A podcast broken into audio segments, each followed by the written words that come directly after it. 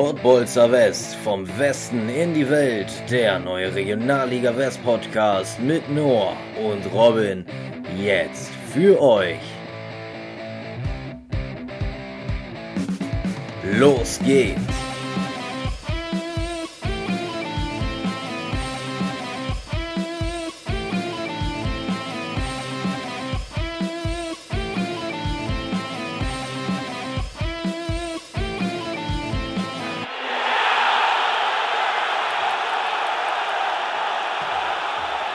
Fußball ist Ding, Dang, Dong. Es gibt nicht nur Ding. Giovanni Trapattoni als Trainer des FC Bayern München. Und da es nicht nur Ding gibt, machen wir auch diesen Podcast und damit herzlich willkommen zur zwölften Ausgabe der Pottbolzer West vom Westen in die Welt. Mein Name ist Noah Kersting und mir gegenüber sitzt Robin Kremer. Moin, Robin. Mahlzeit, Noah. Junge, Wie du, du holst aber auch einfach immer überragende ähm, Zitate raus, ne? Ja, würde ich aber auch sagen. Einfach sehr gut. Ja, bei mir ist sehr gut. Ich bin ein bisschen im Stress, habe ich dir ja schon erzählt. Also ich bin heute eher Gast als Host. Äh, ich hoffe, du führst mich ein bisschen durch die Veranstaltung hier. Ich sag mal so, heute ist Dienstag, der 1. Juni, ist hervorragendes Wetter und du hast heute schon mal mehr richtig gemacht als ich, weil du warst draußen, du konntest das Wetter genießen. Ich saß im Büro und habe geschwitzt. Also, ja, das, sei dir gegönnt. Das, das, klingt jetzt aber auch ein bisschen mehr als ein Vergnügen. also, ich war heute schon auch äh, auf der Arbeit, auch wenn die Arbeit äh, sehr Spaß macht bei Münster im Nachwuchs, aber äh, ja, nur auf dem, auf dem Rückweg habe ich mir mit zwei Kollegen kurz ein alkoholisches Kühlgetränk am Kanal gegönnt. Ja, gut. Dann, dann ist wahrscheinlich deine Stimme auch ein bisschen gelockert für diese Sendung jetzt. Dann können wir auch schon, schon fast hier reingehen, oder? Wollen ja, wir mal sicher. kurz. Ich, ich, äh, bin, ich bin immer heiß. Ja, sehr gut. Dann lass mal kurz über die Themen sprechen, äh, die wir heute ja alle so hier auf dem Programm haben. Natürlich Pokalspiele. Wir hatten drei Finale, äh, der Westfalen-Pokal, Mittelrhein-Pokal und der Niederrhein-Pokal. Preußen-Münster gegen Sportfreunde Lotte. Das äh, große Finale mit der großen Wette dahinter, die wir abgeschlossen haben in der letzten Folge. Alle Zuhörer und Zuhörer, die das nicht auf dem Schirm haben, gerne nochmal nachhören. In der letzten Folge haben wir da eine sehr spannende Wette abgeschlossen. Dann wollen wir natürlich über das Finale im Mittelrhein-Pokal, Viktoria Köln gegen Alemannia Aachen sprechen und im Niederrhein-Pokal der Wuppertaler SV gegen den SV Strahlen. Und dann in der Liga geht es natürlich auch nochmal hoch her im Aufstiegsrennen und auch im Abstiegskampf. Wir wollen über Rufers Essen gegen die Sport von Lotte sprechen, über Dortmund 2 gegen den VfB Homberg. Die haben ja schon in der Hinrunde die Dortmund ein bisschen ärgern können und dann auch über den SV Lippstadt 08 gegen Bergisch Gladbach. Ja, dann noch ein kurzer Blick auf die Tabelle, Persönlichkeit der Woche und dann kurz auf die Spiele, die jetzt gerade stattfinden. Wir nehmen abends um kurz nach acht auf und dann, ja, ein kurzes Transfers-Update und dann soll es auch für heute schon gewesen sein. Ganz genau. Erstmal Gesundheit. ja, ja, besten Dank. Ich habe einen leichten Husten, muss ich sagen. Naja, wollen wir mal kurz hier in das erste Spiel reingehen. Westfalen-Pokal. Deine Preußen haben meine Lotteraner besiegt. Ja. Die Art und Weise fand ich mehr als fragwürdig, aber ich möchte erstmal gratulieren. Und ja, das mache ich auch in Form einer Kiste Herforder Pilz. Ich werde sie dir irgendwann persönlich überreichen und, und ich hoffe, es wird dir schmecken. Das, das, war, das war tatsächlich mein erster Satz zu meinem Co-Kommentator, äh, als wir das Stadion verlassen haben. Habe ich gesagt, das Beste ist, dass ich jetzt eine Kiste Herforder kriege. ja, endlich mal was Zählbares, auch für dich, ne? Ey, ich muss sagen, ich, ich muss dir ein bisschen recht geben. Also Art und Weise, du spielst wahrscheinlich eher auf den Elfmeter an als auf das gesamte Spiel. Ja, schon. Also der ist mir noch so ein kleiner Dorn im Auge. Ja, also das Spiel war irgendwie von Münster nicht gut. Ich weiß nicht, ob Slotte einfach gut gemacht hat oder Münster schlecht, aber Andi Steinmann kann man nur äh, ganz großes Lob aussprechen. Der hat einfach komplett sich an Münster orientiert und äh, die Stärken rausgenommen.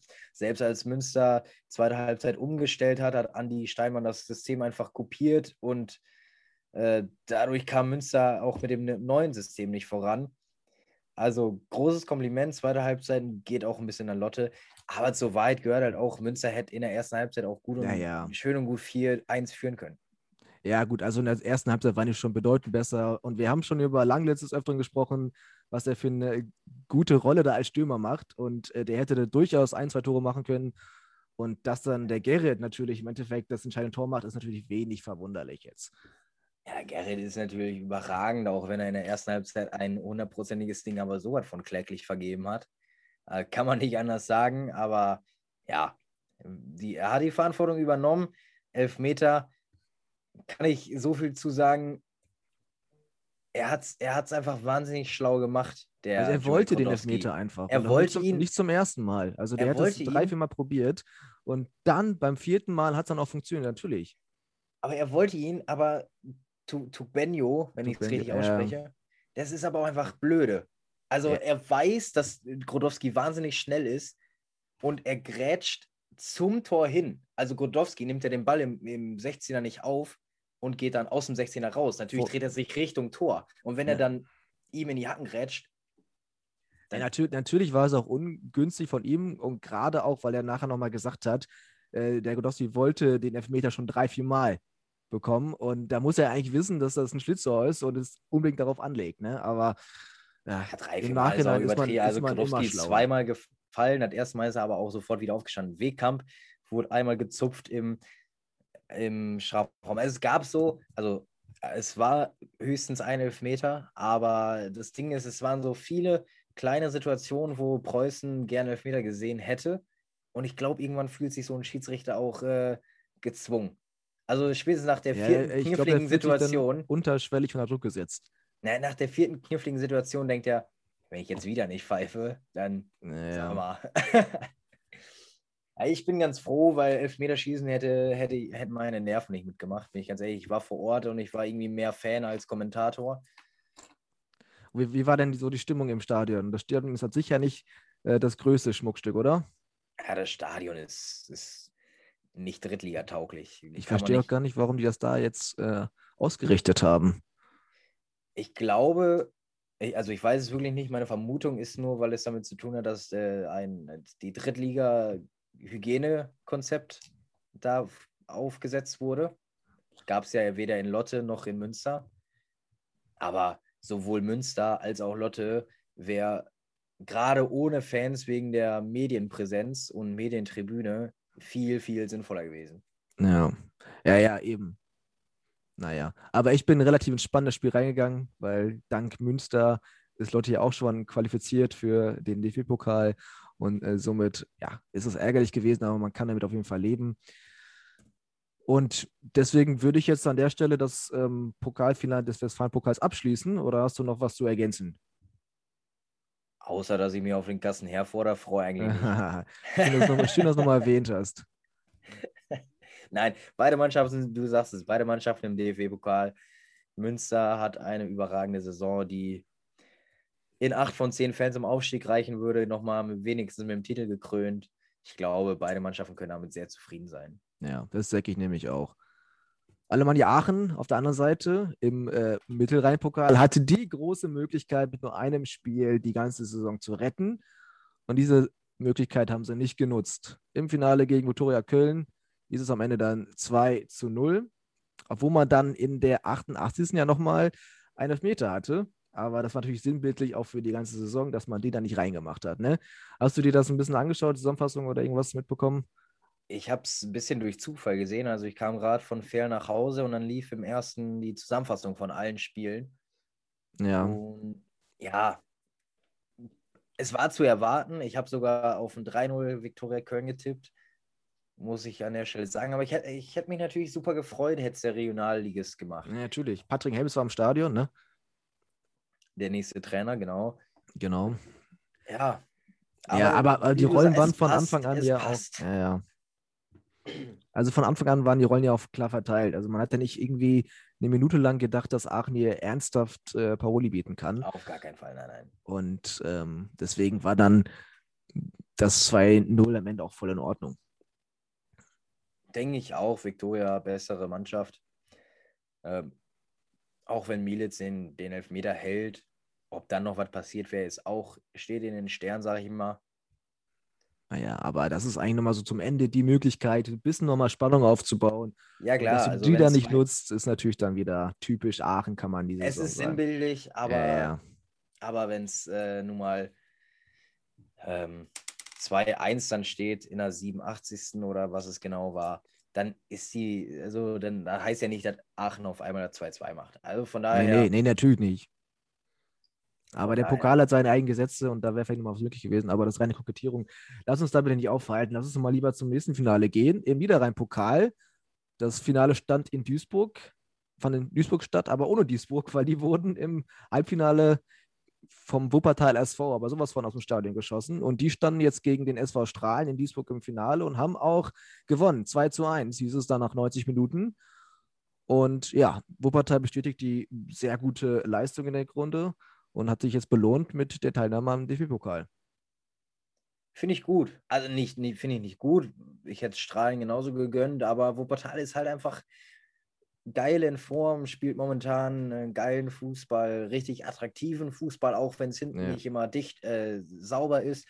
Man sagt ja aus Lehrersicht oder Fußballlehrersicht immer, das Wichtige ist, dass die Null steht, weil so kriegst du wenigstens einen Punkt. Das ist bei Wuppertal momentan nicht der Fall. Aber es ist geiler Fußball, den die spielen. Ja, Kann man nicht anders sagen. Und ähm, ja, die haben natürlich auch ausgelassen gefeiert. Oh, dazu kann ich gleich noch eine kurze Anekdote erzählen bei Münster. Aber die haben natürlich geil gefeiert. Man hat ja auch unzählige Videos auf den sozialen Netzwerken gefunden, ja. wie Wuppertal am Rumfeiern ist. Aber kann man verstehen, dass dann irgendwo auch der Druck abfällt und man auch sich für seine harte Arbeit dann belohnt. Ne? Absolut. Ich, oh, ich kenne die genaue Jahreszahl nicht, aber gut elf Jahre nicht mehr im DFB-Pokal gewesen, der ja, WSV. ich glaube irgendwie sowas. Also, also klar. ganz lange Zeit. Da fällt eine Menge Druck ab, da freuen die sich völlig zurecht. Mal, sobald, der, der, sobald der Peter Neuro wieder dabei ist, ne, läuft es, da läuft es wieder. Es braucht nur einen Peter. Ein Peter für jede Mannschaft und es reicht. Und es geht wieder von ganz alleine. Ich ja. sage es dir. Ja, nochmal kurz der Vollständigkeit halber. Saric hat getroffen in der 38. Hagemann dann, Sehenswert in der 47. und dann Kader. Wir haben ja mal Kader gesagt, aber die äh, Kommentatoren bei der Sportschau haben auch Kader gesagt und deswegen habe ich mir das gebeugt und gesagt, okay, ich nenne jetzt auch Kader und nicht mehr Kader. Und der hat nochmal in der 66. den Anschlusstreffer erzielt, aber mehr konnte die Mannschaft auch nicht mehr bewirken. Und somit würde ich die Finalpartien abschließen. Du wolltest noch kurz was von Münster erzählen? Ja, schöne Anekdote. Ich war Sonntag am Platz äh, bei Preußen am Stadion und da kamen nach und nach die Spieler. Äh, die wurden schön gebracht, weil alle ihre Autos stehen gelassen haben. Ach so. haben alle Samstag, äh, Sonntag nach und nach und haben ein bisschen verklatscht ihre Autos abgeholt. Ach, schön. hat, mich, hat mich sehr amüsiert an dieser Stelle. Ja, ich weiß noch damals bei der Aufstiegsfeier des SC Paderborn, äh, da hat ein Bekannter von mir dann in dem VIP-Zelt gearbeitet und ich erzählt, also die ersten Profis, die wären nach zwei Stunden kotzen gewesen. So, die können halt dann häufig auch nicht so viel ab, deswegen weiß ich nicht. Eben. ne? Ist, dann ist es sinnvoll, dass man das Auto stehen lässt. Besser ist es. Also, ja. wenn man Videos gesehen hat von Münster, da war ja auch genügend auf den sozialen Netzwerken. Ja, da sollte man das Auto dann doch stehen lassen. Ja. Nochmal kurz zu Münster, was sagst du zu, zu dem Spiel von Holpi? Auch einer unserer Gäste, unser erster Gast sogar. Also erstmal zu Holpi, Auto stand auch noch am Stadion. also gehe ich zumindest von aus, Kennzeichen. Ja, nee, komm jetzt. Äh. ähm, ja, unglücklich. Also defensiv super gearbeitet, äh, offensiv ein bisschen zu überhassen. Also der hat ja vorher gesagt, er hat super Bock auf den Pokal, er will den Pokal in die Höhe stemmen lieber Blub, das hat er defensiv gezeigt, leider auch offensiv, weil da war er echt oft zu überhastet und hat echt viele, viele, viele, viele äh, Ballverluste gehabt. Okay. Ich hoffe, ja. er hört das jetzt nicht und ist mir nicht böse.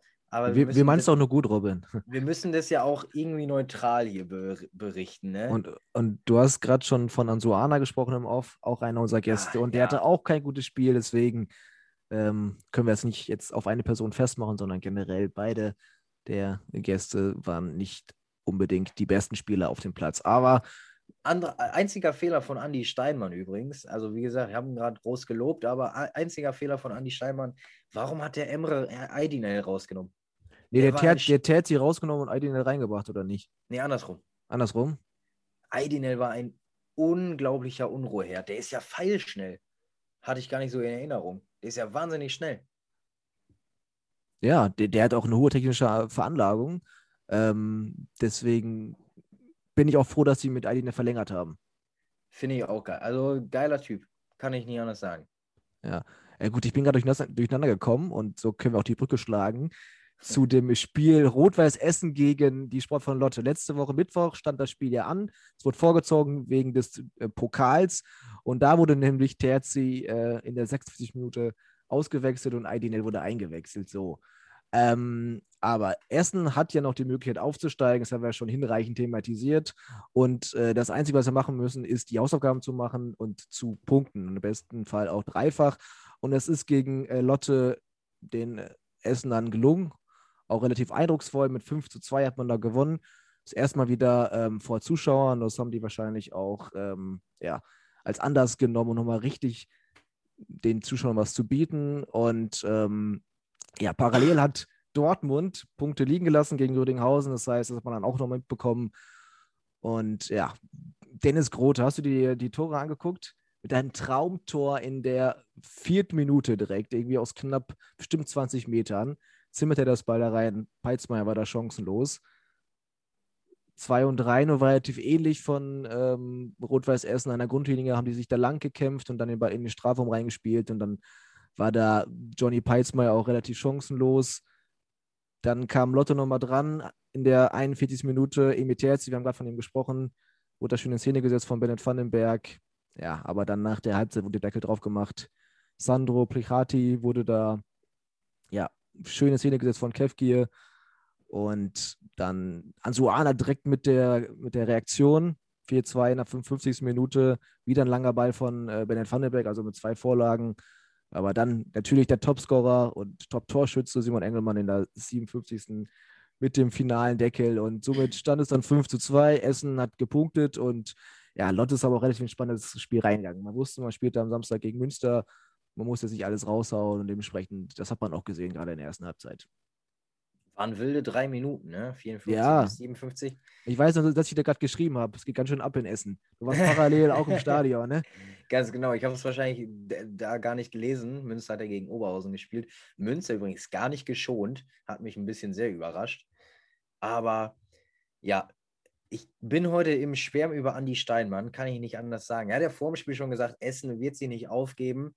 Und ja. an der Stelle vielleicht, äh, ja, kann man erwähnen, letztes Wochenende, oder äh, ach, letztes Wochenende ist Quatsch, letzte Woche, Mittwoch, mein Zitat, dass Dortmund aufsteigen wird. Ja, es wackelt wieder. Es wackelt ein bisschen, ne? Also erst lässt Dortmund Punkte gegen Röninghausen, dann gegen Homberg, kommen wir ja gleich zu. Kommen wir gleich, genau. Essen macht die Hausaufgaben. So, liebe Leute. Ja, also von wegen, also, das war so abwegig und klar, ne? Von wegen, ich habe Ahnung. Ja. nee, finde ich natürlich gut. Also nicht aus Lotte-Sicht, aber geil, dass Essen weiter kämpft. Mannschaften, einige Mannschaften hätten sich vielleicht aufgegeben, weil es wirkte ja wirklich sehr klar. Naja, eben. Aber du musst mal legen, die haben jetzt, 90, die haben jetzt 87 Punkte. Wenn du damit nicht aufsteigst, ist es schon extrem bitter, ne? Also, du spielst so eine bockstarke Saison und da gibt es wen, der spielt noch besser. Eben. Also, Vielleicht können wir das ja hier eben einbauen, die Live-Ergebnisse. Dortmund führt gerade gegen Bergisch Gladbach. Das heißt, heute würden sie vorlegen, aber es wird ja am letzten Spieltag, also es ist noch eine ganze Halbzeit heute zu spielen, aber am letzten Spieltag wird eine Niederlage gegen Wuppertal reichen und Essen könnte es per Tordifferenz machen, ne? Ja. Also unwahrscheinlich ist es nicht mehr. Es ist schwierig, aber nicht unwahrscheinlich. Ich glaube, so kann man es vielleicht gut aber, aber wir hätten äh, in den, im Laufe der Folgen sicherlich nicht gedacht, dass es zum Ende nochmal so spannend wird. Auf gar keinen Fall. Und, und also, das finde ich großartig. Bei Rödinghausen habe ich gesagt, dass Dortmund Punkte lässt. Ich glaube sogar in der Folge. Ja, ich glaube auch. Aber ich hätte nicht gedacht, dass sie gegen Homberg Punkte lassen. Nein, auf keinen Fall. Haben sie Obwohl... zwar in der Hinrunde, aber ich dachte eigentlich, daraus ziehen sie ihre Lehren. Und unser Gast, Jeffrey Malcherek vom VfB Augsburg, hat ja noch gesagt, die Dortmunder müssen noch gegen den großen VfB Homberg spielen. Und er hat recht behalten. Ne? Er hat auch gesagt, äh, das ist zwar ein Bonusspiel, aber wir wissen, wie man den Punkte abluchst. Ja, genau. So. Haben sie eindrucksvoll bewiesen. Und das ohne Jeffrey in der Startelf, beziehungsweise Absolut. generell im Kader, ne? Ja, der ist ja leider weiterhin verletzt. Ja, dann haben wir es mal relativ flüssig den Übergang geschafft zum nächsten Spiel. Also Dortmund gegen VfB Homberg 2 zu 2 wir haben auch schon häufig mit unseren Gästen darüber gesprochen, wer jetzt im psychologischen Vorteil ist. Ne? Ist es Essen, weil die vorgelegt haben, oder ist es Dortmund, weil die Spieler weniger haben? Und so langsam ist die Antwort eigentlich klar. Also wir waren uns, glaube ich, auch alle relativ einig, dass der psychologische Druck halt schon eher auf Dortmund lastet, auch weil es eine junge Mannschaft ist. Und so langsam zeigt sich auch, dass die ja nicht unbedingt mit dem Druck umgehen können. Oder was ist deine Einschätzung dazu? Ich, äh, sorry für die lange Pause, ich muss kurz nachdenken. Ich äh, war ja auch immer echt kritisch, aber mittlerweile äh, wird es dann doch deutlich, dass Nachlegen scheinbar psychologisch echt scheiße ist. Weil was, also, noch mein, was mein, meine Hypothese noch war, also Dortmund hatte ja eigentlich jetzt monatelang nichts zu verlieren, konnten eigentlich immer frei aufspielen. Und jetzt haben die Situation, dass die eigentlich performen müssen. Und das ist vielleicht so ein Ding, wo die jungen Spieler sagen, ah, äh, dieser Druck ist doch was Neues für mich und da müssen wir erstmal wieder die Köpfe freikriegen. Das meint hier auch jetzt der Trainer Enrico Maaßen nach dem Spiel. Jetzt ist es mal wichtig, Spaß zu haben, viele Einzelgespräche zu führen und einfach äh, den Druck so ein bisschen rauszunehmen. Ne? Ja, also viele haben ja immer kritisiert, dass Dortmund so viele Profi-Talente, nenne ich es mal, einsetzt. Aber das ist halt die Kehrseite. Die haben die Erfahrung nicht, um mit solchen Drucksituationen umzugehen. Ja. Die kommen aus einer A-Junioren-Bundesliga, wo Dortmund eigentlich Top-Favorit ist, vielleicht mit Köln zusammen. Ja. Schalke war mal gut. Ja, momentan auch nicht mehr so. Aber ich glaube, Köln ist da ziemlich weit. Und ähm, Jetzt haben die halt Riesendruck. Ich glaube, Ansgar Knauf kann er noch besser wegstecken, weil er hat Champions League mittlerweile gespielt. Ich glaube, da kennt der Druck. Ja, der hatte Kern auf jeden Fall. Ja, aber es geht ja um die Leute, so Knauf, ja. äh, Tigges. Wobei man auch niemals vergessen darf, dass die Leute ja nicht Profi von den Profis zu der Zweitmannschaft gewechselt sind, sondern andersrum. Die, ja, haben, die haben sich ja hochgearbeitet. Ja, empfohlen. Eben. Also bei allem, ähm, bei aller Kritik, dass zweite Mannschaften nichts in der dritten Liga verloren haben, kann ich irgendwo verstehen. Ich bin auch ein großer Freund von Tradition, aber dass, Mün äh, dass, dass Dortmund jetzt die große Unsportlichkeit äh, als Verein ist, weil die Profis einsetzen, bin ich nicht ganz dabei. Kann ich echt nicht sagen. Nee, aber ich glaube, diese Meinung kommt ja überwiegend von Rot-Weiß Essen-Fans, oder? Also klar, man hört es von anderen Vereinen auch noch mal so vereinzelt, aber ich glaube, so die breite Masse in Essen sagt schon äh, ähm, die ganzen Profispiele in Dortmund. Ja, ich habe es heute auch nochmal von Bremer gehört, aber die haben ja auch eine Fanfreundschaft mit Essen, also kommt dann auch. Da, daran wird es liegen, an der Fanfreundschaft. Ja, warum? Also der, der Bremer ist zumindest öfter mal in Essen Ach in der Kurve, also. Ja, okay, schon. hat er vielleicht schon gewisse Sympathien auch für den Verein. Ja, auf jeden Fall. Ja. Ähm, ja, es sind halt, es sind immer die Dinge, ne? Die, die Konkurrenz sieht man immer kritisch. Wobei ich auch, ich, wie gesagt, ich bin auch Freund von Tradition. Ich finde es auch geiler, auch nicht nur aus Münster-Sicht, wenn, wenn Essen das Ding machen würde. Die arbeiten jetzt so lange dran und ja, äh, total. Hätten es irgendwie irgendwo einfach verdient. Ja, das sehe ich genauso. Und auch wenn man sich die Saison jetzt anschaut und wie viele Punkte die geholt haben. Ja, überragend. Ähm, also es ist echt schon richtig gut. Und äh, Neidhardt, der Trainer, möchte ja auch bleiben. Hat ja gesagt, er hätte einige Angebote aus der dritten Liga bekommen, aber er meinte, er findet das Projekt gut und er möchte langfristig mit diesem Verein aufsteigen, deswegen bleibt er. Finde ich auch ein, ein gutes Zeichen. Zuletzt Braunschweig, ne, hat er abgesagt. Äh, genau. Ich fand es aber auch schon bemerkenswert, dass er damals aus der dritten Liga in die vierte gegangen ist. Ne? Weil er meinte, in Meppen wird dem nicht das geboten, was er braucht, um halt den Verein vernünftig aufzustellen. Ne? Und siehe da, Meppen steigt ab. Oh, Meppen steigt ab, ja. ja. Auch tragisch. Naja, ja. nochmal noch mal kurz zum Spiel jetzt. Also Dortmund konnte ja schon auch Moral beweisen, weil man lag ja erst 2 zu 0 zurück und ist dann noch mal, hat dann nochmal ausgleichen können. Das 1 war ja auch ein typisches Dusseltor. Ne? Also es ist von der linken Seite reingedribbelt worden und äh, dann kommt der Ball einfach an den Fuß von äh, Finson und dann ja, heißt es dann nach 38 Minuten 1 zu 0. Danny Rankel, der Stürmer von Homberg, konnte dann das 2-0 machen, der 52. nach einer schönen Flanke und er hat dann einfach richtig gerade wie so ein Strahl reingeköpft. Ja, und dann in der 63. Minute konnte Dortmund dann den Anschlusstreffer erzielen durch Dominik Wanner. Also auch ein richtig starker Pass von Richmond Tachi, der auf der rechten Seite stand und einfach den Ball quer auf die andere Seite gelegt hat und ja, eine wirklich überragende Übersicht bewiesen hat. Und dann Tobias Raschel in der 79. hat dann das 2-2 geschossen, war ein Freistoß direkt kurz vom, vor der Strafraumgrenze. Es war auch wirklich ein Freistoß, der aus reiner Gewalt resultierte. Und ja, mit Erfolg war auf jeden Fall der Freistoß geprägt und somit hieß es dann 2 2. Eigentlich für, zu wenig für Dortmund. Und äh, ein Riesenerfolg für den VfB Homberg, die ja auch noch nicht ganz durch sind. Aber die Chancen stehen für Homberg natürlich deutlich besser als jetzt für Bergisch Gladbach, über die wir gleich sprechen wollen. Genau, ja, wie du schon sagst, sie haben Moral gezeigt und ich glaube, wenn man einen 2-2 gegen Homberg spielt, dann so. Also hättest du 2-0 geführt, kriegst das 2-2. Nee.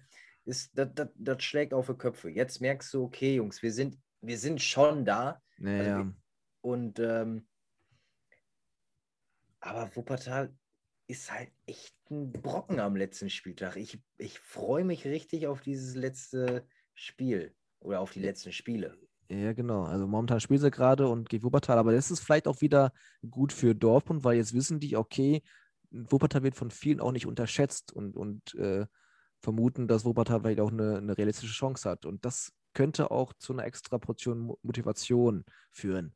Und wenn ist Dortmund halt einmal ernst macht, ne, dann, ist momentan einfach wahnsinnig viel Psychologie. Ja, es ist wirklich so. Naja, dann müsst ihr uns nochmal Robin und Debo einladen, damit wir sowas hier auch ein bisschen wissenschaftlich fundiert äh, besprechen könnten.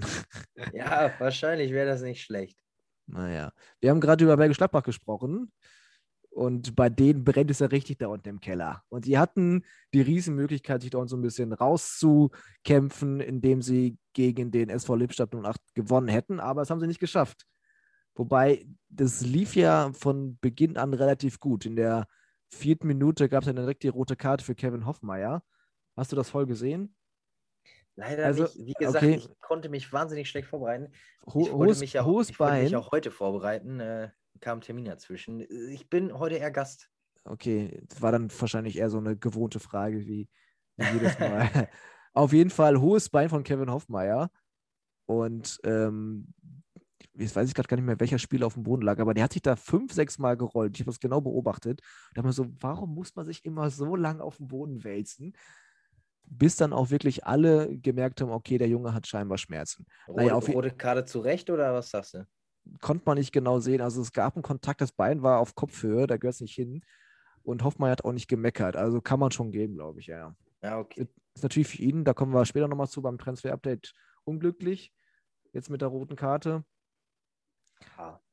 Aber das ist, äh, ja, das ist Fußball. Wir haben es gerade erwähnt, ähm, Gladbach somit mit einem Mann mehr über 85 Minuten. Das konnten sie nicht nutzen, obwohl es Chancen auf beiden Seiten gab. Aufgefallen ist mal wieder Christopher Balkenhoff, der Torwart von Lippstadt, der wirklich zwei, drei gute Paraden hatte und mal wieder zu Null gespielt hat. Gratulation an der Stelle und somit auch einen großen Anteil daran hat, dass äh, Lippstadt zum einen zu Null gespielt hat und zum anderen er das Ding auch gewonnen hat, weil in der 73. gab es dann den klassischen Knockout für Gladbach. Da dann Karimani macht sein das erstes Tor. Gesehen. Schön aus der Drehung. Kann man so machen, oder? Ja, überragend. Also da hat der äh, Lohmann, also der Torhüter von Gladbach, ja überhaupt nicht mitgerechnet. Da kam mhm. er ja überhaupt nicht hinterher, was da passiert ist. Naja. Ja, Gut also, gemacht. Also richtig und stark. Und ich habe mir dann genau die Gesichter angeschaut von den Gladbachern. Da sah keiner mehr so aus, als wenn der wirklich nur daran glauben würde, dass man die Spiel zum einen gewinnt, zum anderen auch noch vielleicht den Klassenerhalt schafft. Also, wenn man in der Situation, man hat noch eine Viertelstunde zu spielen, einmal mehr ist, dann so eine Körperhaltung zeigt, das spricht Bände. Aber ich glaube, jeder Fußballspieler kann es verstehen, du bist 68 Minuten in Überzahl, kriegst dann sogar dagegen. Du schaffst es einfach nicht, das Ding zu machen Christian hat Gegentor, ich glaube, dann. Also da gibt es vielleicht ein, zwei Mentalitätsspieler in jeder Mannschaft, aber der Großteil wird sagen, scheiße, heute soll es nicht sein. Ja, aber wenn es heute nicht ist, dann ist es halt gar nicht mehr. Und also, nee, richtig. Wenn, wenn, wenn dir das bewusst ist, dann würdest du, würde ich, glaube ich, also das ist jetzt ein bisschen anmaßend, darüber so zu urteilen, aber ich glaube, würde dann nur mal alles versuchen, nach vorne zu schmeißen und irgendwie das Ruder rumzureißen. Grundsätzlich bin ich voll bei dir. Ich glaube, es ist aber schwerer, als man denkt, wenn man diese Negativserie fährt. Ja, ja, natürlich, ohne Frage. Und es ist natürlich, wenn man jetzt zweimal gegen die direkte Konkurrenz verliert, extrem bitter. Und wenn man dann auch noch sieht, was für ein Restprogramm ähm, vor der Tür steht, ist das doppelt schwierig. Ne? Also die haben es heute nochmal direkt vor dem Spiel gepostet, dass es fast unmöglich sein wird, die Klasse noch zu halten, aber die werden natürlich alles probieren. Fazit von dem Spiel ist, Lippstadt hält die Klasse und für Bergisch Gladbach sieht es stark nach Abstieg aus. Genau, ich habe kurz mit Balkenhoff nochmal geschrieben, also was heißt geschrieben? Ich habe ihm äh, meine Glückwünsche überbracht. Er hat geschrieben, außergewöhnliche Saison mit gutem Ergebnis für uns. Haben sie sich aber auch verdient. Vier Spiele, Siege, nicht nur Spiele, sondern Siege jetzt an, in Folge. Ja. Ähm, ja. Da haben wir auch nicht dran geglaubt, vor vier Wochen. Auf keinen Fall vor allem alle vier Siege zu null. Also, Das ist schon richtig wo stark. kommt das auf einmal her? Ja. Wahnsinn, muss, muss ich sagen. Auf Glückwunsch auch von mir an dieser Stelle. Gladbach, ja, wir sind ja ein bisschen hier, auch wenn die Folge erst am Mittwoch kommt, ein bisschen am Live-Tickern, liegen ja schon wieder hinten. Bergisch Gladbach gegen Dortmund. Ja, Und, sieht ziemlich ähm, schlecht aus. Er sieht nicht nur schlecht aus, wenn es dabei bleibt, ist es der Abstieg am heutigen Ja, Abend. ja, dann, dann ist Feierabend. Also wenn wir jetzt nochmal vor dem Spieltag auf die Tabelle gucken, dann haben die halt 30 Punkte und Bonn hat 32 Punkte, genauso wie Aalen und dann kommt Homberg mit 34. So. Aber ganz kurz, Bonn hat heute schon gewonnen. Die Bonn- sind fertig. Bonn hat, oh, 1 0 gegen Aachen gewonnen. Schön, das Spiel vorbei. Gut, dann haben die schon mal drei Punkte mehr. Und das heißt, im Umkehrschluss, Gladbach muss punkten. Ganz genau. Ähm, Und Homberg, ja, okay. Bisschen, bisschen, bisschen, sch- bisschen schlechtes Timing jetzt von uns, dass unsere Folge wahrscheinlich nicht mehr lange genug dauern wird, um, da, um das ganze Spiel einzufangen. Aber momentan ist Gladbach abgestiegen, weil auch Aalen führt. Alenfield auch, ja. Bittere Geschichte für Gladbach, aber lass uns erstmal das Spiel abwarten und dann in der nächsten Woche in Ruhe darüber sprechen, wer jetzt abgestiegen ist und wer in die dritte Liga darf. Muss. So, Tabelle haben wir jetzt Darf, besprochen. schön. Entschuldigung.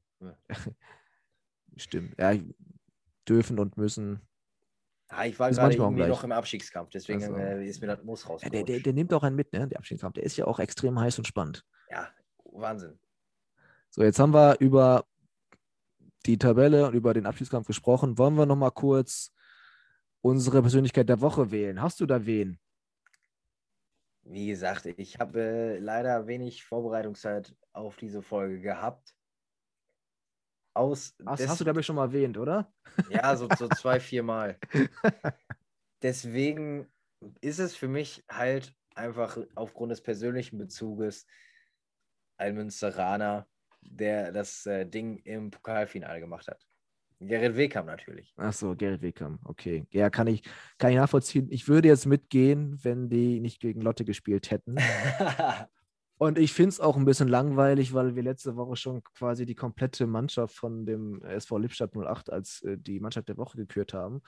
Aber für mich ist es eigentlich schon wieder Dadan Karimani. ja, Er trifft zum ersten Mal, er macht das entscheidende Tor, er besiegelt dadurch den Klassenerhalt und trägt dazu bei, dass Gladbach quasi absteigt. Oder auf jeden Fall, das ist sehr wahrscheinlich. Und deswegen ist es fast schon wieder für mich jetzt äh, ein Lippstädter. Wenn wir nicht wieder, also bin ich auf jeden Fall bei dir, hätte ich äh, aus Ligasicht auch gesagt, wenn der Pokal nicht gewesen wäre. Wenn wir jetzt ganz spontan sind, dann können wir auch einen Bonner mitnehmen, weil Marcel Kaiser hat ja das entscheidende Tor für Bonn heute gemacht und den Klassenerhalt fix, ge nee, fix noch nicht, wenn Bergisch Gladbach heute gewinnt. Aber ist Quatsch. Aber er hat wieder das entscheidende Tor gemacht. Das hatten wir ja letzte Woche in unserem Transfer-Update, dass wir sehr überrascht sind, dass er wechselt, weil er am 38. Spieltag das entscheidende Tor gemacht hat, am 39. Spieltag das entscheidende Tor gemacht hat und heute hatte das entscheidende Tor gemacht. Und trotzdem Ja. wird er die Bonner verlassen. Kann man auch mit dazu zählen. Also selten waren wir so aktuell unterwegs. Und äh, na, nach deiner Argumentation würde ich da voll mitgehen. Und passt dann auch ein bisschen besser, weil wir letzte Woche schon Lippstädter haben. Irgendwann reizt es auch. Ne? Aber sie haben sich auch einfach. Ja, Ich bin natürlich. irgendwie, ich bin irgendwie kleiner Lippstadt-Fan geworden. Irgendwie total, ne? Das ist ein sympathischer kleiner Die haben Verein. sich so geil da aus diesem Kellerloch gekämpft. Finde ich überragend gut. Total. Naja, also wollen wir das abschließen, Robin? Sehr gerne. Und ähm, ja, wir hatten ja gerade schon über die Spiele gesprochen, die jetzt gerade stattfinden. Also Bonn hat gegen Alemannia Aachen gewonnen. Aalen spielt gerade gegen SV Strahlen, Dortmund gegen Bergisch Gladbach und Homberg gegen Wegberg Beek. So, das sind die äh, Spiele, die jetzt anstehen.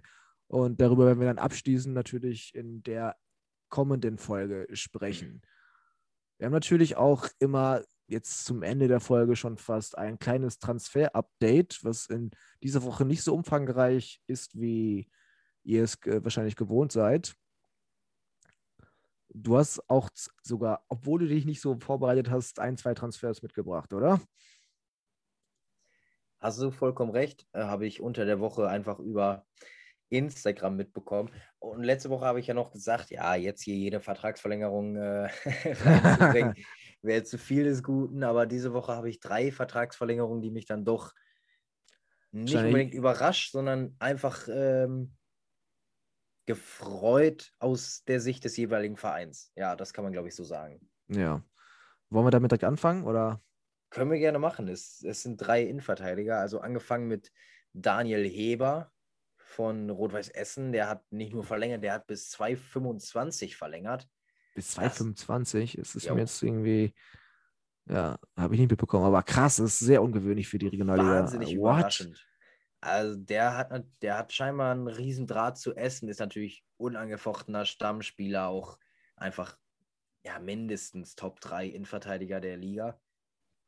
Top 5, Top 3 kann man jetzt äh, persönliche Vorzüge mal außen vor lassen. Und das ist schon, das ist ein Zeichen von Essen, haben ja auch noch einen Innenverteidiger geholt, kommen wir ja gleich zu. Aber bis 2,25, boah, finde ich stark. Das ist ein Statement, ohne Frage ganz genau. Die zweite Vertragsverlängerung, wie gesagt, auch ähm, Innenverteidiger und zwar, ja, wir müssen schon wieder auf die Jungs zu sprechen kommen. Yannick Stehringer von, vom SV Lippstadt. Letzte Woche ja. habe ich es schon wieder falsch pro prognostiziert. Also irgendwie stellt sich heute der Trend ein, alles, was ich prognostiziere, wird nochmal eng. Yannick Stehringer verlängert bei Lippstadt. Also absoluter Stammspieler bei Lippstadt, auch erst 23, äh, auch nur 1,84, aber damit im Spielaufbau einfach wahnsinnig wichtig. Ja, hat mich überrascht und freut mich richtig für Lippstadt. Die kriegen ja noch Fabian Lübbers dazu in der Innenverteidigung. Ja, da sind die da auch äh, relativ gut aufgestellt. Ne? Balkenhoff im Tor. Das, also die gehen, stand jetzt laut Kader, Kaderplanung wieder voll auf Defensive. Finde ich gut. Finde ich irgendwie geil. Dann können die ja die gute Serie fortsetzen, die sie jetzt gestartet haben vor vier Spielen. Diesen Rekord zu brechen, das wird natürlich schon wieder eine enge Sache. Ja, auf jeden Fall. Und dann die nächste Vertragsverlängerung, und das ist jetzt wieder persönlicher Bezug, ist Simon Scherder bei Preußen Münster verlängert um zwei Jahre bis 23. Auch kompletter Stammspieler, ist auch schon seit 2011 bei den Profi oder 2012 ist er, glaube ich, zu den Profis gegangen. Er ist aber schon seit 2006 in der Jugend. Das sind 15 Jahre. Also ja, 15 Jahre Preußen Münster. Der hat natürlich längst andere Möglichkeiten gehabt, aber finde ich geil von ihm. Er ist ja total einfach ein wahnsinnig guter Innenverteidiger. Und ja, hat, hat er am Mittwoch bekannt gegeben. Hätte ich ehrlich gesagt, da, da eine kleines, kleine Kritik an Preußen Münster. Mittwoch waren endlich wieder Zuschauer im Preußen-Stadion. Warum mhm. verkündet man da die Vertragsverlängerung nicht vor Fans im Stadion? Bei ja, so einer Identifikationsfigur. Das wäre auf jeden Fall mal ein guter Aufhänger gewesen. Klar, wenn du da mal die Möglichkeit hast, wieder vor Zuschauern den Verein so ein bisschen auch äh, zu bewerben. Also das wäre überragend. Ja, ja, klar. Also drei Vertragsverlängerungen, drei Innenverteidiger, drei wichtige Jungs. Ja. ja. Und wir haben gerade wieder über den SV Lippstadt gesprochen und da gibt es, da gibt es einen äh, Abgang. Kevin, den, ich nur, den ich nur ungern höre. Ja, Kevin Hoffmeier verlässt den SV Lippstadt nach zwölf Jahren. Also auch einer, der wirklich eine lange Geschichte hat und er verlängert seinen Vertrag nicht 21 Jahre jung und er geht zum SV Rödinghausen. Das gefällt dir überhaupt nicht, ne? Nee, ist ja der Zwillingsbruder von Marcel Hoffmeier, der ja, bei genau. Preußen bereits spielt. Und ich finde, die sind einfach vom Typ her eins zu eins. Deswegen, ja, okay, vielleicht kann man sagen, gut, so einen brauchst du nicht nochmal bei Preußen. Aber wenn du Marcel Hoffmeier im Pokalfinale gesehen hast, in der Innenverteidigung, überragend. Ja. Und dann hast du noch so einen gleichen Spielertypen auf der 6 oder 8 davor. Ja. ja vor allem, die, die kennen sich ja in- und auswendig. Also, wenn die beiden miteinander spielen, das, das kann ja nur Vorteile mit sich bringen. Hätte ich mir richtig gewünscht, dass Preußen da zugeschnappt hätte, auch wenn wir auf der 8 und 6 äh, sehr, sehr gut ausgestattet sind mit Daube und Remberg. Aber jetzt geht er zu Rödinghausen und ist auf jeden Fall ein Schritt nach vorne. In der Regel. Ja, ja, man, weiß Fall. Es, man weiß es ja grundsätzlich nie, aber auf dem Papier ist es ein Schritt nach vorne. Ja, und er ist ja jetzt schon seit 2009 da, wir haben es ja gerade erwähnt. Und ähm, dein Bruder ist ja 2019 dann zu Münster gegangen und er ist aber nochmal zwei Jahre da geblieben. Wahrscheinlich auch für ihn dann keine einfache Situation gewesen, wenn, wenn er, als er gemerkt hat, dass sein Bruder jetzt den nächsten Schritt machen kann und er da jetzt kein Angebot bekommen. Aber er hat seine Leistung dann weiterhin gebracht und ähm, das hat sich jetzt ausgezahlt, sodass er jetzt nächste Saison für den SV Rüdinghausen spielen wird. Vor allem ist er damals, also Marcel Hoffmeier ist damals zum Drittligisten gewechselt. Ne? Das ähm, hat wohl den Anschein ja. gemacht, als wäre Marcel Hoffmeier den Schritt weiter. War er zu dem Zeitpunkt auch. Da war ja. er halt aber auch noch links außen, respektive Zehner. Jetzt ist er Innenverteidiger. Also super Kniff von, von Sascha Hildmann da. Ja, vor allem der ist halt, also er ist 1,20 Jahre und hat ja schon 74 Regionalligaspiele, sechs Oberligaspiele und äh, ist mit Lippstadt aufgestiegen. Also das ist schon echt eine gute Vita, die er da vorweisen kann. Auf jeden Fall. Ist ein Riesengewinn für Rödinghausen, nur schade für Münster. Aus meiner ja, Sicht zumindest. Ja, aus deiner Sicht. Also ich habe da jetzt keine emotionalen Berührungspunkte, muss ich sagen. Kann ich gut nachvollziehen. Wir haben gerade schon kurz über Rot-Weiß Essen gesprochen und die haben jetzt den zweiten Transfer verkündet. Kevin Landesberg, Innenverteidiger, 27 Jahre alt, kommt vom SC Verl hatte in der jetzigen äh, Saison 16 Spiele absolviert, aber ein Tor erzielt. Aber man muss sagen, er war auch lange außer Gefecht gesetzt aufgrund einer Schulterverletzung. Und er ist mit Fair 2019 aufgestiegen, äh, damals noch in den Relegationsspiel gegen Lok Leipzig und hat sich dementsprechend in der Regionalliga West schon bewiesen und weiß auch, wie man aufsteigt. Dementsprechend vielleicht kein schlechter Transfer. Aber spielerisch kann ich auch nicht ganz so viel sagen. Kannst du dazu was sagen? ja, dritte Liga habe ich leider zu wenig verfolgt. Gegen Münster hat er nicht gespielt im Westfalenpokal. Deswegen leider nein. Und irgendwie haben wir ja heute Bock auf Lippstadt, also hat auch Lippstadt Vergangenheit. Naja, da hat er ja fast 100 Spiele gemacht, ne? Ja, eben. Also, das kann man nicht außen vor lassen. Es ist. Ähm, ja, gut, aber die, die, wenn man weiß, er hat schon mehrere Spiele in der Regionalliga gemacht, er ist mit einer Mannschaft aufgestiegen, so dann hat er auch die Mentalität, die man braucht, genau. um jetzt aufzusteigen. Von daher glaube ich, ist es von dem her ein sinnvoller Transfer. Da wollte ich gerade drauf hinaus, es ist wieder ein guter Transfer. Allerdings hatte Essen auch letztes Jahr einen ähnlichen Transfer mit, mit Weber. Klar kam er aus Bayern, Langesberg kommt jetzt nur mal aus NRW. Ähm, Weber hat leider nicht so gut funktioniert. Hoffen wir, dass bei Langesberg anders ist einen, einen Drittliga-Innenverteidiger zu holen, es muss eigentlich immer ein Gewinn sein. Ja, naja. Schauen wir mal, wie sich das entwickelt. Und, und immerhin Co-Kapitän bei Ferl, ne? Also es ist ja, ja auch genau. nochmal ein Attribut für sich. Ja, genau. Also da sieht man, dass er auch eine Führungsposition halt immer inne gehabt hat und auch ein, ja, ein Leader sein kann. Und so welche Spieler brauchst du einfach. Gerade jetzt, genau. wenn du in Essen spielst, ne? Definitiv. So, mein letzter Transfer, der hat mich auch ein bisschen überrascht, muss ich sagen. Thorben Uphoff, 26 Jahre alt, Innenverteidiger und jetzt noch Kapitän vom Wuppertaler SV. Und der wechselt zur neuen Saison äh, ja, nach Aachen zu Alemannia Aachen. Also absoluter Leistungsträger in der Innenverteidigung immer gesetzt, hat da viel Verantwortung übernommen und der wurde jetzt abgeworben von Aachen und ähm, wird da jetzt, wie er selbst gesagt hat, langfristig was aufbauen wollen. Und er findet den Weg, der dort eingeschlagen wurde, sehr überzeugend und er möchte ein Teil davon sein, diese Erfolgsgeschichte ja, neu zu schreiben. Was sagst du äh, zu diesem Transfer? Du, du hast es irgendwie gesagt, aber ähm, dass es sehr überraschend war. Komisch fand ich, dass die Westdeutsche zum Beispiel geschrieben hat, dass es bis jetzt kein Angebot überhaupt zur Vertragsverlängerung gegeben hat. Ach so. Hat mich überrascht, weil Uphoff eigentlich ja äh, Stamm sein müsste, sage ich mal. Ähm, 33 Spiele hat er, glaube ich, auf dem Buckel.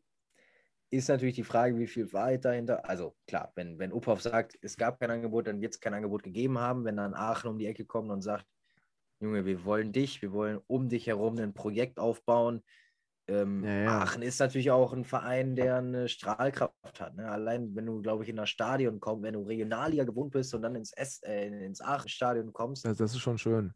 Dann, dann hast du direkt das Gefühl, hier will ich spielen. Will ich jedes Spiel spielen, gefühlt. Ja, natürlich. Ja, ja. Ja, aber das wundert mich auch, dass er da jetzt kein Angebot bekommen hat. Also gerade in dem Alter, dann mit der Saison, die er da gespielt hat, mit der Verantwortung, die er übernommen hatte, und da dann kein Angebot zu bekommen, weiß ich nicht, was sich der Peter dabei gedacht hat. Es ist aber auch so, dass ähm, Küsters, der, der sportliche Leiter, der hat irgendwie nicht den, den Anschein gemacht, dass er sehr traurig ist, dass Uphoff geht. Er, er hat irgendwie gesagt, manchmal ist es so im Fußball, dass sich die Wege trennen. Es, schien schon, also aus, Mhm. der, aus der Aussage lässt sich ja ziehen, ja, schade, weil er lange da war, aber wir planen nicht mehr mit ihm. Ja. Ja, ja. Also vielleicht hat es auch noch andere Beweggründe gehabt. Also auf der menschlichen Ebene vielleicht, warum das jetzt Auf der, anderen, funktioniert Seite- hat. auf der anderen Seite für Aachen Riesengewinn. Ja, natürlich, total. Deswegen, ähm, ja, ist das reine Spekulation, was da jetzt wirklich vorgefallen war. Aber ähm, guter Transfer für Aachen und vielleicht ein richtiger Schritt in eine bessere Saison. Definitiv. So, ich hatte gerade gesagt, das wäre mein letzter Transfer. Das stimmt aber nicht. Einen habe ich noch. Und zwar verlässt auch ein Spieler, Alemannia Aachen, ist Steven Reck. 22 Jahre alt, defensiver Mittelfeldspieler, wechselt zu Hessen Kassel. Den Transfer habe ich jetzt auch so nicht ganz verstanden. Wahrscheinlich hat er da private Gründe für. Also er war in der Jugend von Kassel, hat dort auch seine Karriere im Herrenbereich gestartet und ging dann 2018 zu Aachen. Ja, und hat äh, in dem Zeitraum auch 65 Spiele gemacht, zwei Tore, zwei Vorlagen. Und jetzt geht er wieder zurück zu Kassel. Also, Entweder persönlich oder gibt eine sportliche, neue sportliche Leitung bei Aachen, neuen Trainer. Vielleicht Hm. sind die nicht überzeugt von ihm und haben gesagt, wir planen ohne dich. Ja, gut, kann man wirklich sein, wenn, wenn man sagt, okay, wir haben einen neuen Trainer und wir wollen alles komplett umkrempeln und nur die Spieler halten, die absolute Leistungsträger sind. Ja. Das war ja, das war ja halt nicht in der letzten Saison oder in dieser besser gesagt, ja, kann schon sein, dass es das, dass das der Grund dann ist. Ne? Ist aber auch wieder nur, nur Spekulation. Ja, ja, genau, aber das können wir ganz gut hier. Da, da sind wir hervorragend drin. Dortmund Weil- will übrigens aufsteigen. Äh, äh, Weil, wie es Giovanni Trapattoni ja schon gesagt hat, Fußball ist halt nicht nur Ding, Dang, Dong, ne? Und deswegen müssen Du wir da auch mal so ein bisschen spekulieren. Ganz genau. Ja, das wäre es aber schon gewesen von Transfer-Update, wenn du Einen nicht was zu ergänzen hast. Ja, dann, Einen hätte ich noch. Nämlich äh, Rot-Weiß Oberhausen. Der Raphael Steinmetz, der verlässt nämlich die Kleeblätter, ist, glaube ich, damals mit Dominik Reiner zusammen zu Oberhausen gegangen. Gast bei uns gewesen. Also gerne mal reinhören. gerne mal reinhören. er verlässt auf jeden Fall äh, Rot-Weiß Oberhausen am Ende der Saison.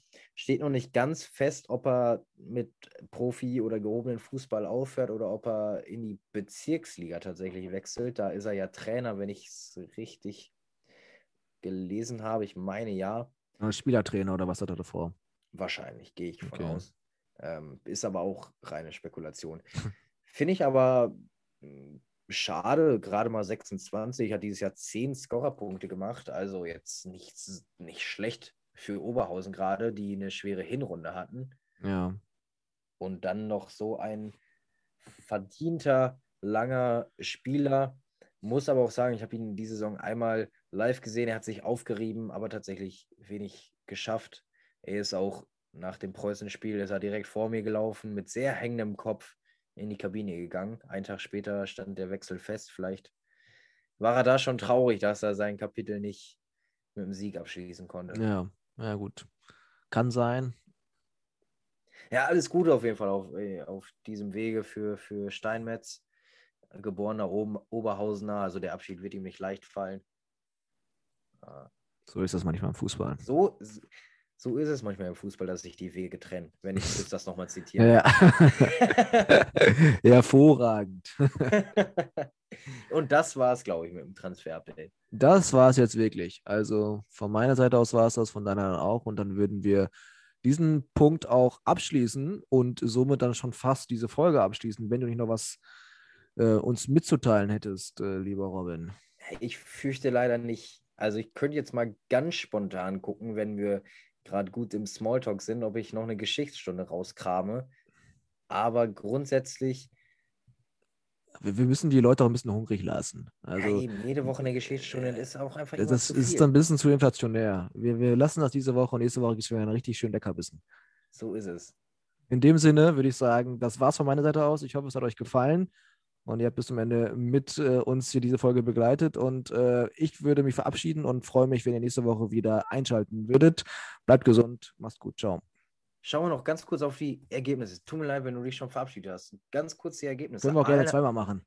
Aalen hat nämlich äh, den Ausgleich kassiert. Also Aalen strahlen 1-1, Dortmund führt noch 1-0 und Homberg, Wegberg, Beek auch 1-1. Ja, jetzt musst du noch Bergisch Gladbach treffen. Jetzt müsste Bergisch Gladbach treffen, dann wären dann wäre Rot-Weiß Aalen und Gladbach wieder voll in der Verlosung drin. Also heute Abend eine Entscheidung, das wird eng müssen uns wohl bis nächste Woche gedulden. Und da werden wir dann äh, reine Gewissheit haben und nicht mehr spekulieren müssen. Wenn wir endlich mal nicht endlich, endlich, müssen, endlich genau. mal Fakten haben. Also, jetzt war es es aber wirklich. Also ich freue mich auf den Kasten Herforder, wenn das dann mal im Sommer, denke ich, wenn, wenn, wenn Corona das Ganze zulässt, was wird. Also ja, ich habe davon da keine Eile. Ich habe da keine Eile, keine Sorge. Ey, ey, da, da bin ich ja beruhigt. Aber die Kiste, schon, die Kiste ist schon fast kalt gestellt. Sehr gut. Das freut mich natürlich. Also besten Dank fürs Zuhören. Ich hoffe, euch hat die Folge wie äh, hoffentlich auch jede Woche gefallen. Ich bedanke, ich bedanke mich fürs Zuhören. Macht das Beste draus von mir schon mal. Ciao. Und wenn euch was nicht gefallen hat, dann gerne mal via Social Media uns eine Nachricht hinterlassen. Dann werden wir natürlich auch die Kritik konstruktiv mit in unsere nächste Planung aufnehmen. Und in dem Sinne, mach's gut und bis nächste Woche. Ciao, ciao. Wir haben gerade nach der Folge noch so lange Quatsch, dass die Dienstagsspiele auch vorbei sind und es steht leider fest, dass Bergisch Gladbach den Gang in die fünfte Liga antreten muss. Wir wünschen von den Pottbolzern West natürlich alles Gute in der fünften Liga, dass ihr bald zurückkommt zu uns in die Regionalliga West. Besprechen wir aber alles nächste Woche nochmal detailliert. In diesem Sinne, macht's gut, bis bald und ciao.